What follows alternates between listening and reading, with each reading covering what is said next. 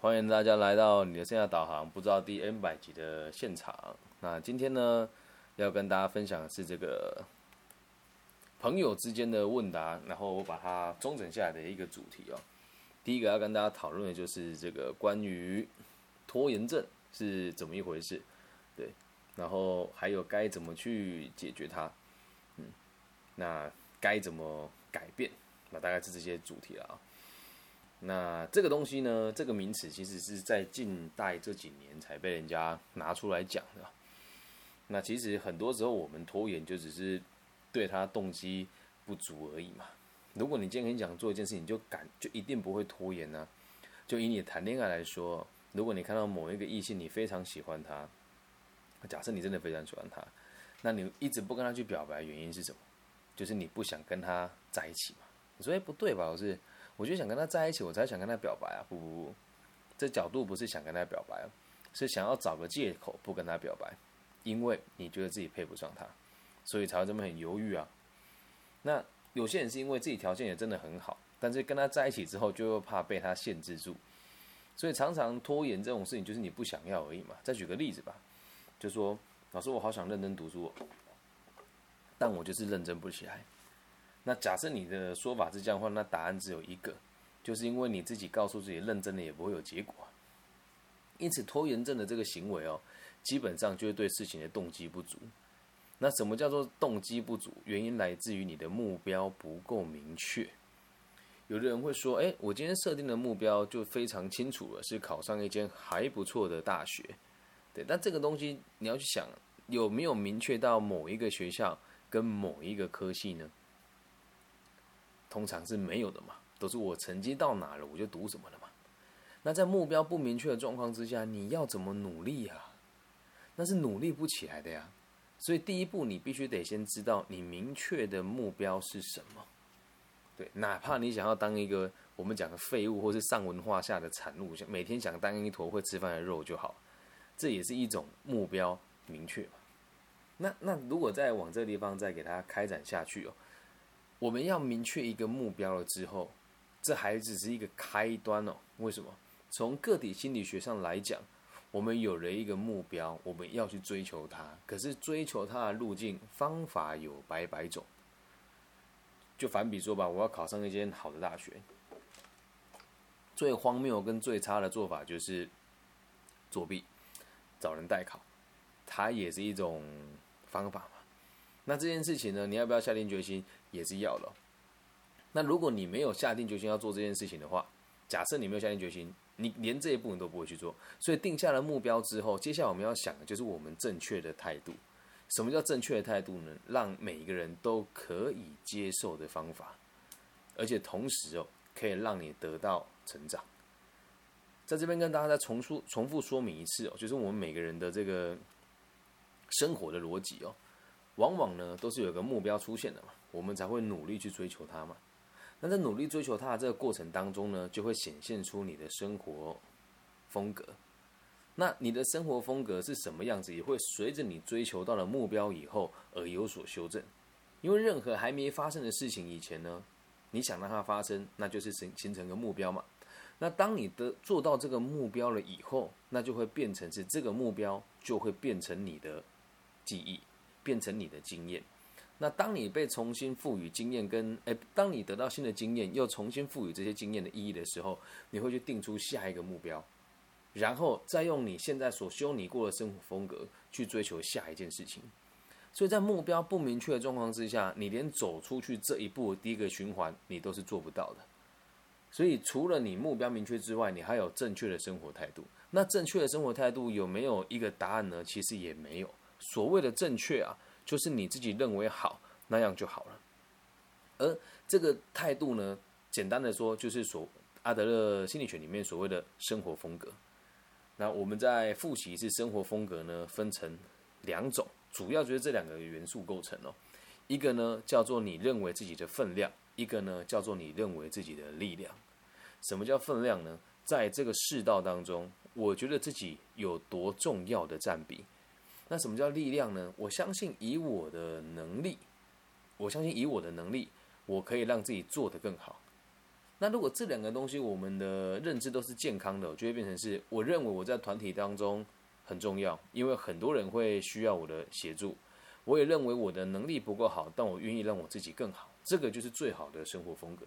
以我们的角度来说，就是能够以健康的方式成长，然后赢对任何你认为想要追求的目标还有压力嘛。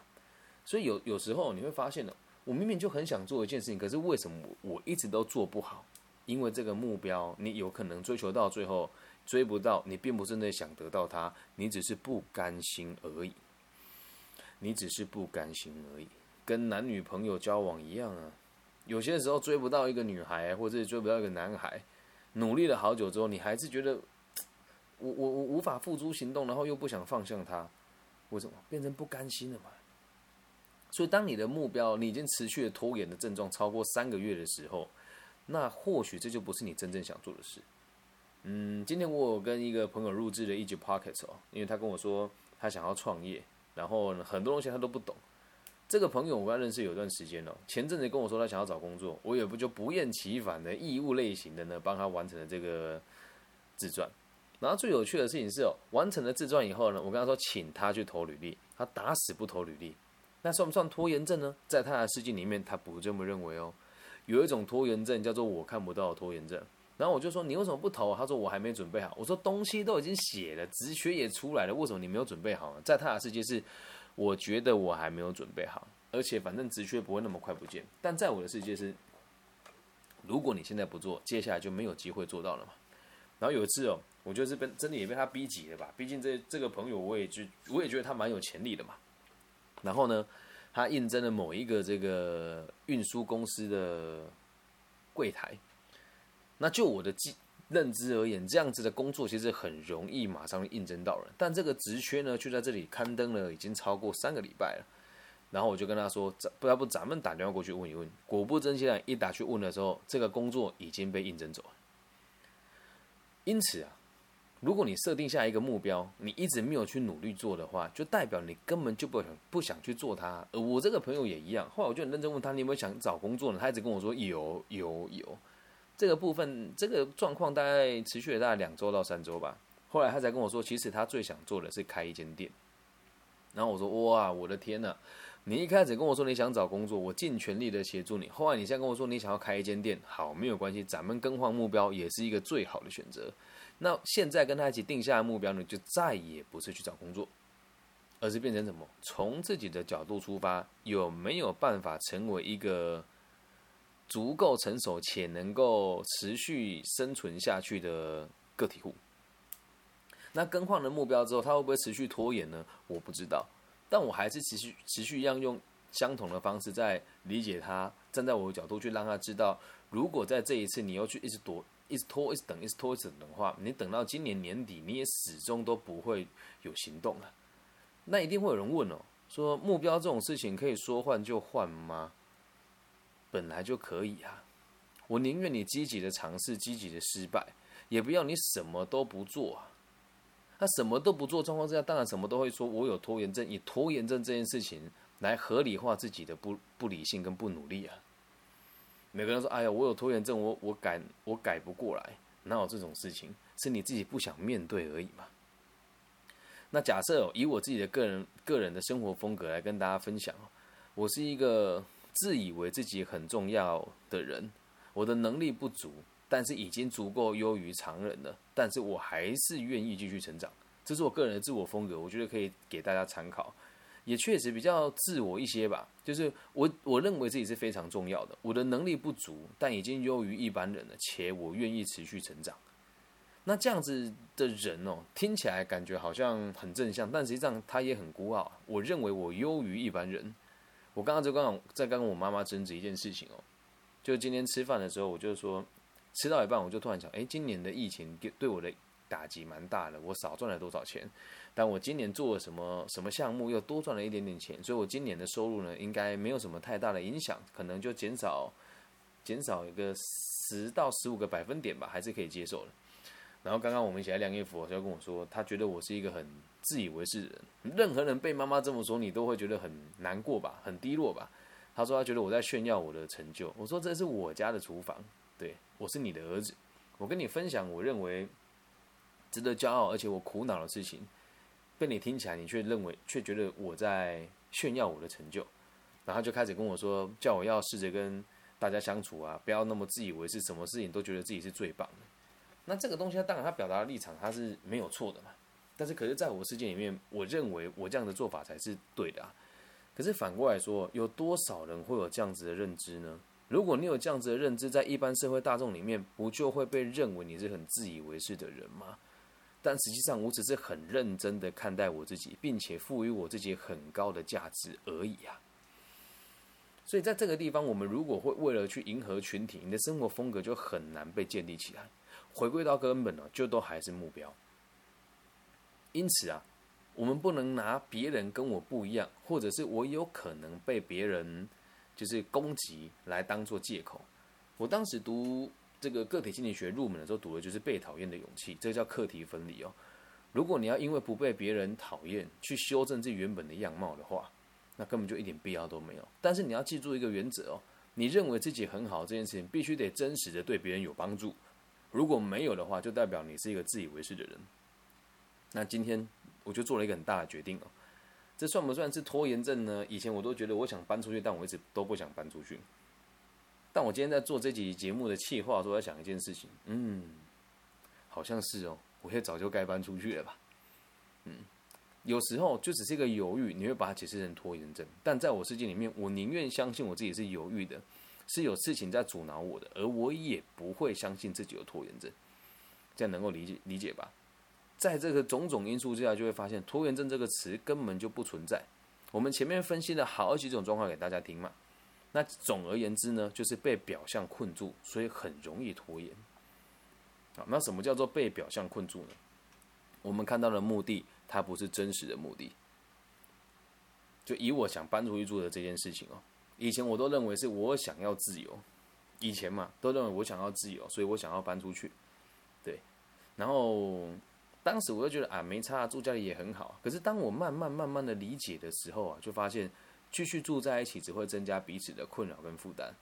嗯，而且常常会有一些，特别是最近在读这个阿德勒的这个家庭星座的部分了，就觉得我就是很典型的在爸爸很权威、很暴力，妈妈很全能、很焦虑的状况下成长的小孩。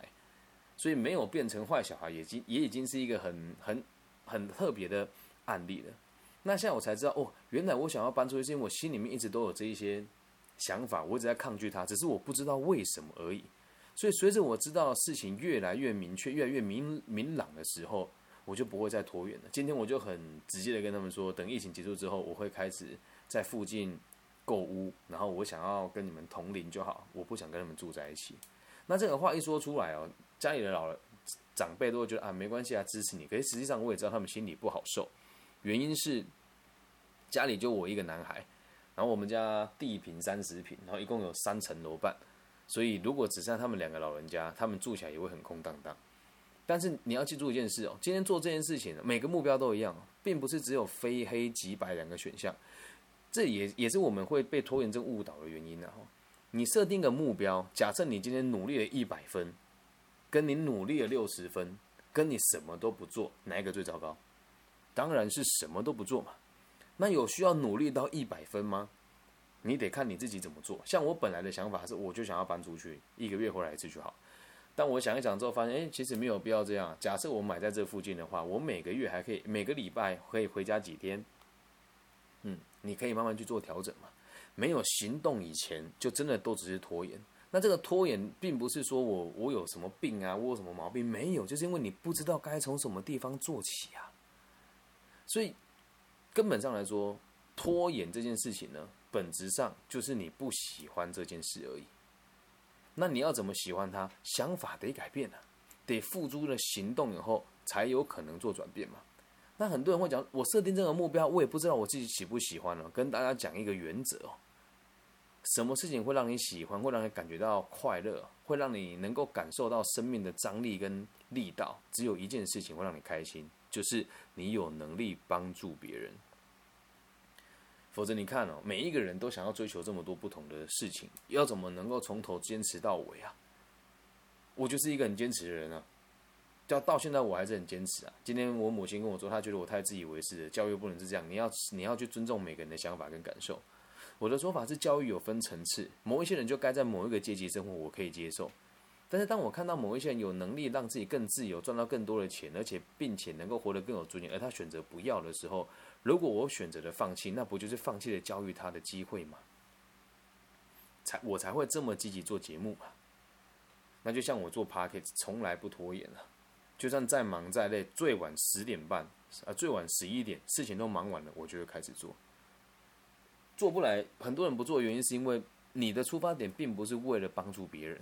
你说真的有这么美好吗？每一件事情都是为了帮助别人吗？举一个比较真实的案例哦，做房屋中介在台湾这个地方呢，压力非常大。唯一的目标呢，就是可以赚很多钱。除了赚钱之外，没有第二个理由让你踏入这个行业。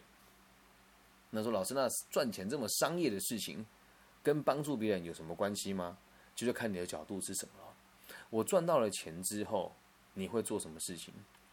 比较不成熟的方式就是挥霍嘛，我也曾经挥霍过嘛，嗯，那比较成熟的方式呢？拿到钱之后，我会去做更有意义的事情。